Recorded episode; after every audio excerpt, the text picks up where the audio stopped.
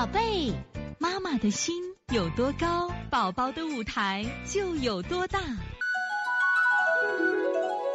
现在是王老师在线坐诊时间。老师好，这个扁桃体肿大、发烧，还有口腔溃疡、舌苔黄厚，怎么？你这样一说就实证嘛？实证就好推的嘛？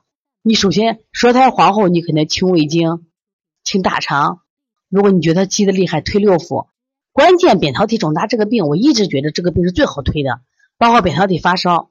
为什么觉得好？我说这个病能看见吗？他就是惠农。前两天王维志的妈专门给我们送了个锦旗来，那一天就是十六号吧，十六号嘛，十七号，王维哲当时什么呀？就是扁桃体就是汇农白点，到医院去都发烧嘛，还有点咳嗽，大夫让住院，而且大夫给他说必须是什么呀？就是早晚各输一次住院。妈妈说：“我不可能，我那样是把孩子输坏了，就带到我们这儿了。带到以后，实际上扁桃体肿大，我跟你说，第一个，你现在把它热源切断，不要让它吃了；第二个，就是通过推六腑让它泻。